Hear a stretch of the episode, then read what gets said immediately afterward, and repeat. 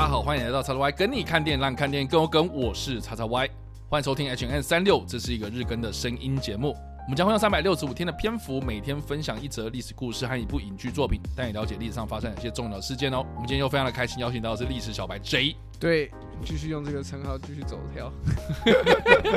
好啊，我们今天要来推荐的电影呢，是在二零一八年上映的无主之作。这部片呢，我不知道 Jericho 有没有看过？我没有看，但我知道这部片。对，这部片我非常推，但是你知道这部片很难推的很大原因，除了是因为它是德国电影呢，因为很多人可能对德国的电影比较不是那么熟悉，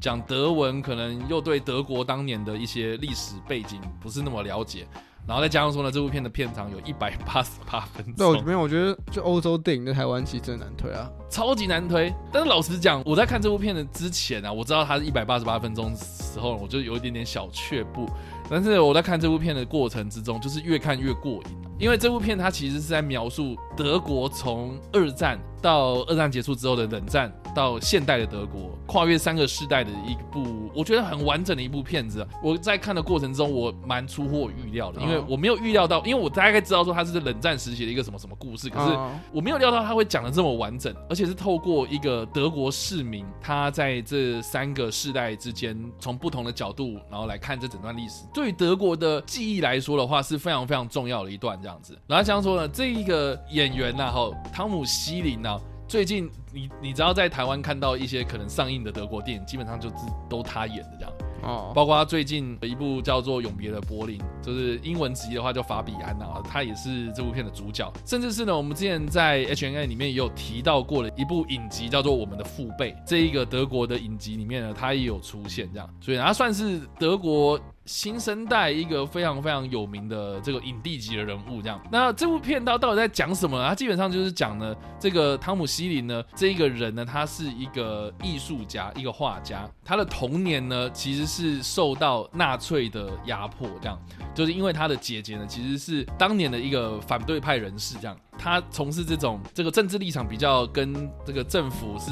站在反对面的这样子嘛，所以就被抓走了，然后就被有一点点无端的指控说他是精神病这样子，然后就有点哎，后来就是迫害，然后就消失了这样，所以这件事情对他的童年是造成很大的阴影。就他长大之后呢，就是开始画画，然后就是做很多这种呃艺术相关的事情这样。结果呢，在二战结束之后啊，因为他身处的地方呢，其实是东德。啊，也就是共产阵营的那一部分，所以他的画风呢，就是比较是走那种写实风格，就是你知道啊，那种社会主义啊，他们就会画一些什么共创美好的社会啊，哦，那种比较宣传式的那种海报啦，或者那种比较写实主义的画风这样。他中间呢，就是因为受到了这样子一个呃东德政权的压迫啊，就叫他做什么事情，然后他不要这样，所以呢，他就决定要逃往西德这样。结果他在西德呢，就在一个艺术学院里面呢，就是开始学习这个比较西方的那种自由的画风，这样，所以呢，他的这个画作上面又有很大的一个重大的转变，这样。所以其实这部片它是透过绘画的方式来反映，就是德国世代的一些历史伤痛啦。就是说，这个人一直在画画，可是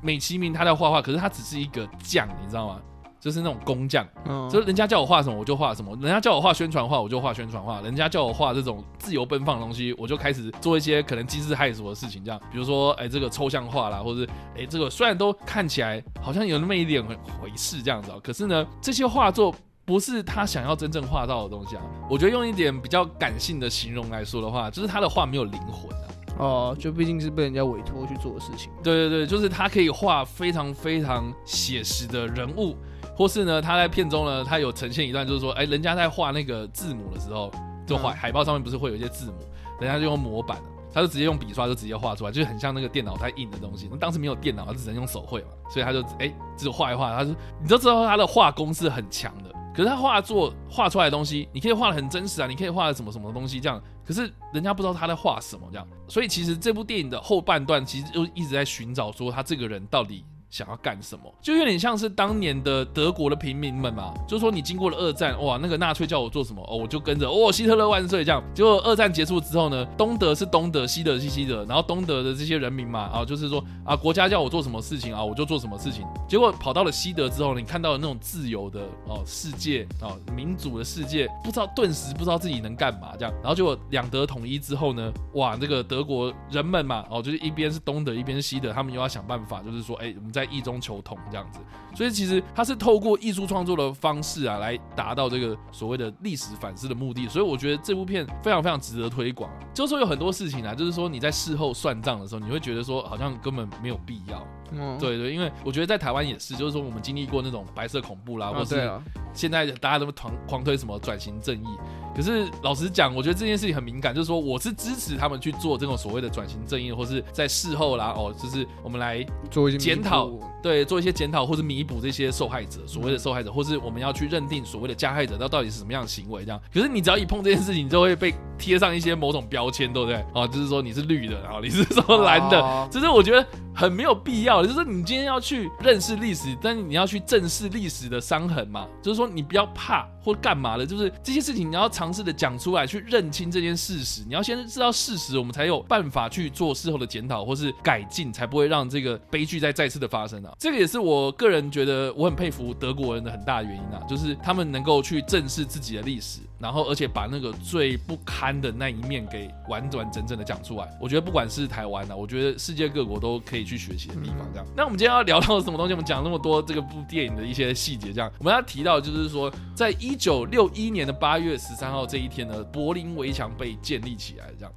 那我觉得蛮有趣啊，我们在很多的那种冷战时期的主题的电影里面，都会提到这个有关于柏林围墙的这个东西。比如说，包括《绅士命令》嘛，啊，这个盖瑞奇的电影，嗯，一开始就是要跨越这个围墙这样子。我们可以看到那个围墙里面到底有哪些很复杂的设施，所以大家可能对于柏林围墙的印象就是它已经盖好成那个样子了。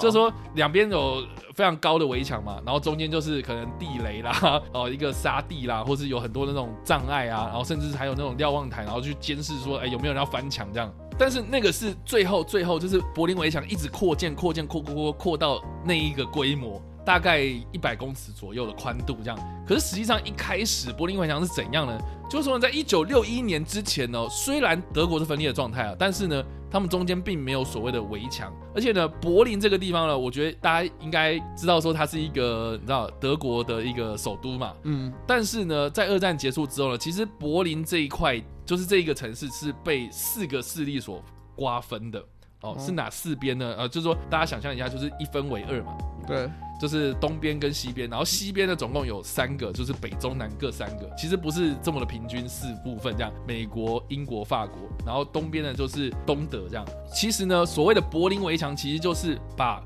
西柏林的这个地方给围绕起来，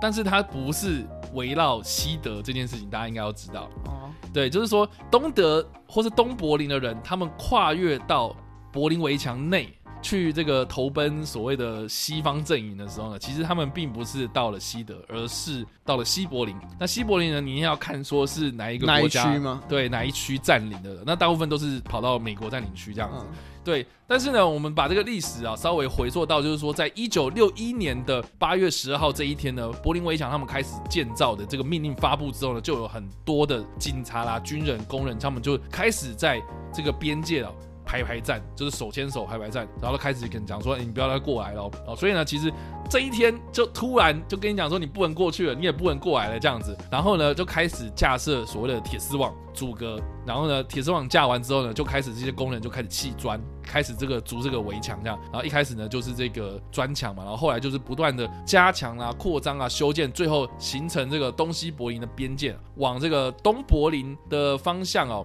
推大概一百公尺的这个围墙范围这样。然后中间呢就有铁丝网啊、巨马啦、啊钉床啊、地雷等等这些障碍物啊，就是形成了这个无人区。所以呢，这个就是柏林围墙大致上的建造的过程这样。啊，但是为什么要建造这个围墙呢？很大原因呢，是因为在一九四九年的时候呢，这个西德啦哈，他们开始无预警的废除所谓的旧马克，因为德国他们的货币原本是马克，当然现在是欧元嘛，就是说这个马克呢就有分旧跟新啊，就是说旧马克就是在二战之前的那个货币这样。那因为西德呢，他们要振兴经济嘛，所以就开始就是说，我们不用旧马克，我们要发行新的马克。所以这个让东德当年啊，因为毕竟是这个所谓的共产体制的国家嘛，所以这个经济就很严重受创啊，很多人就开始就是失业啦，或是哎，就突然我手上的这个纸钞啊变得非常的不值钱这样，所以呢，东德跟苏联就为了要报复啊这个西德啊，所以就开始关闭这个东西的边界这样。可是呢，因为我们刚刚有提到，就是说柏林围墙是在一九六一年的时候才建造出来，所以在一九六一到一九四九这段期间呢，就是说废除旧马克之后，经济开始变得非常非常不好的状态之下呢，就很多的东德人就开始跑到这个西柏林这个地方，然后投奔西方世界哦，所以就让这个东德的劳动人口大量的流失，这样，所以建造柏林围墙其实是东德他们不得不去做出的一个行为，这样。所以，哎，双方都有各自的理由。但不管怎么样呢，就柏林围墙在建立之后呢，就有很多人就开始向往西方世界啊，所以就逃入到这个西柏林啊。根据这个官方的统计啊，总共有五千多人成功的从这个东德啦、东柏林，然后逃到西柏林这个地方。但是呢，总共有三千多人被捕哦，而且死亡的数字到目前为止，官方都没有一个正式的统计数据，因为有些人可能莫名其妙就就不见了啊。对，而且这个东柏林嘛，你也知道说，就是经呃消息封锁的一个地方，这样，嗯，所以就算是他可能在中间的过程死了，或是被枪杀了，或者怎么样啊，但是可能就不会列入在这个正式的官方统计之中啊。啊，但是事后啦，哈，事后德国他们的这个研究中心就有研究，就是说已经确认啊，真真实实确认有死亡的人数大概是一百三十几个人这样。对，所以你大家想哈，就五千多个人成功的逃脱，但是有三千多人被捕。但是有一百多人死亡，哦，所以就是你就知道说嘛，这些人跨越到这个城墙外面，其实是非常非常困难的这样子。我觉得蛮有趣的啊，就是说呢，其中有一个所谓的脱东者啊，啊、呃，这个非常的有名啊，很大原因是因为呢，他在一九六一年的八月十五号呢，从东柏林就是直接跳到了西柏林。啊，这个人是谁呢？他就是一个原本驻守在柏林围墙还没有盖起来的那个时段的一个军人。这样，这个军人呢，蛮有趣的，就是说呢，他在那一天呢，就是守在这个东柏林那个地方嘛。嗯。结果呢，他看到那个西柏林的那个地方呢，有一些人就是鼓动他说：“哎哎，过来了，过来，来来来，你来，你来，你来，你来。”对，就来。结果呢，他真的就来了，他就直接 跳过来，他就冷不防，然后就直接跑跑跑跑跑跑跑，然后跳过那个矮矮的铁丝网之后呢，然后就。就坐上了柏林的警车，就这样，呜，就这样开走，这样就直接这样开走。所以这一幕呢，当时就被一个摄影师拍下一个照片，然后就非常非常的有名。这个就是所谓的这个东柏林士兵跳跃围墙的一张照片，好，非常非常经典。然后这个照片呢，还有被制作成雕像，然后放在。这个柏林当时柏林围墙的地方，然后就是让大家知道说，哎，你们那个东柏林人赶快学他，赶快跳过来。这个后来也是一个非常著名的一个雕像，大家如果有机会去柏林走走的话，哎，或许可以看得到。那我们今天要提到就是说，那这跟无组织做有什么关系？对，因为其实《无主之作》里面有提到，就是说这个主角他怎么样带着他的女友，然后从东柏林，然后到西柏林。其实他们并不是翻越这个围墙，我觉得蛮特别，就是说很多人可能会以为，就是说哦，他们要逃往这个西德嘛，哦，西柏林这样的，所以他们可能就是要计划怎么样去翻过去，怎么样跳过去等等的哈。可是没有，他们其实是坐火车就这样子过去这样。那这个火车呢，其实就是非常非常著名的柏林腓特烈大街车站。那这个车站呢，其实就是当年呢，哦，从东柏林要到西柏林的一个非常非常关键的一个转运站，就说，如果你只要过了这个车站，你过了那个检查哨，过了重重的关卡，你只要有身份证明的文件，然后有被批准说，哦，对，你可以过去东柏林或是西柏林那个地方工作，哦，或是一些你可能生活所需，你必须要这样子来往的话，啊，其实你就可以搭着这个火车，在这个车站之间来往这样。所以呢，这个腓特烈大街车站呢，被当作是当年这个东柏林的一个。小破口，小破口，对，所以呢，在电影里面呢，这一对男女啦，哈，他们就是从这个车站上车，混在这个人群之中，然后躲避这些查哨的这个警卫，这样，所以呢，哎，他们就是这样顺利的到了西柏林。我觉得其实并没有像其他的那种冷战电影来的这么的惊心惊心动魄啊，哦，但是我觉得这个其实也是反映了某一种，就是当年啊，哦，想要逃脱这个东柏林，或是所谓的脱东者，他们其实都透过了很多不同的方式，然后跨越了这个边界，这样子。那这个柏林围墙呢？你现在去当然就没有这个围墙了，对，因为这个围墙呢，它是在一九八九年的十一月九号的这一天呢倒塌了。这样，那其实这个倒塌也是一段蛮有趣的故事，就是说呢，当时的这个东德政府啦，哈，因为那个当时的这个冷战已经到了末期了嘛，就有很多这种改革开放的政策，这样。结果呢，当年呢，他们这个东德的政府呢，就是发布了一个这个错误的讯息。就说呢啊，我们的那个东德人民呢，可以到西德去探亲了，这样子一个、哦、就是开放这个限制，这样。结果这个下面执行的这个下属就有点误解上级的命令啊，就是在阴错阳差之下呢，就释放出这个柏林围墙即将要开放的这个乌龙的消息，这样，所以就导致了很多居民啊，很多民众就上街游行狂欢，然后甚至爬到这个围墙上面啊，甚至开始在这个墙上涂鸦。当年呢，有一个非常非常有名的一个行为呢，就是所谓的围墙啄木鸟，就是说他们就是有些人就是开始拿自己的那个榔头啊，开始敲这个敲，这些碎片，这样然后拿回家做纪念哦、呃，听说啊，现在这些水泥块，有些人可能会在一些黑市或是跳蚤市场里面就是买到，就说当年这个就是我阿公哦、呃、去敲下来的，嗯、对，就是说呃，当当年就很多这种啄木鸟的行为。但事实上呢，就是十一个月之后啊，就是一九八九年那个十一月九号的十一个月之后呢，两德统一啊，这个柏林围墙才正式的拆除。所以呢，哎，在这个十一月期间呢，就很多人。开始在拆啊、敲啊、收集啊等等这样，但目前为止啊，就是说柏林围墙啊正式倒塌之后呢，总共有三个地方呢保留住这个墙面，而且这个墙面呢还是一样啊，就是可以让很多的民众去那边涂鸦创作，所以就让很多人就是戏称说，哦，这几面墙被称作是所谓的东边的画廊这样。East Side Gallery 这样子，所以这个大家如果有兴趣去这个柏林观光的话，哎，这个我觉得蛮有趣的，大家可以去这些保留下来的柏林围墙遗迹上面去好好走访一下。所以啊，以上呢就是我们今天所分享的 H N N 三六五的故事啦。那一分是呃呃，那五分是呜，那 j u l i c o 你会给几分呢？呜啊，这个先吸一口气，然后再赞叹一下。啊，没有，大概三分。你知道无主之作，看到片场不想看是不是？不是，就是你知道我们刚刚讲那么多的这个历史，嗯、然后大概就跟无主之作片场一样，就是其实内容有点多。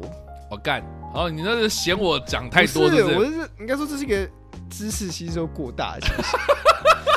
就不，你大家大你大家讲到柏林围墙你第一个想到的应该就是它倒塌这件事情，所以你你就联想到，最直接联想，或是有些电影会拍到一些，就会做一些画面啊，但从来没有人会 care，就是它什么时候建起来。OK，前期的故事啊，我觉得前期的故事就大家大家就像我们刚刚里面有讲到说，就大家对于柏林围墙印象就是哦，就是有有已经有一个墙在那里了啊，然后他有一天倒了，嗯，就这样而已，就这样。可是发就发现听完这个故事，你就觉得除了他们建起来有一些蛮好笑的事件以外，到他们倒塌也是也是一个蛮意外的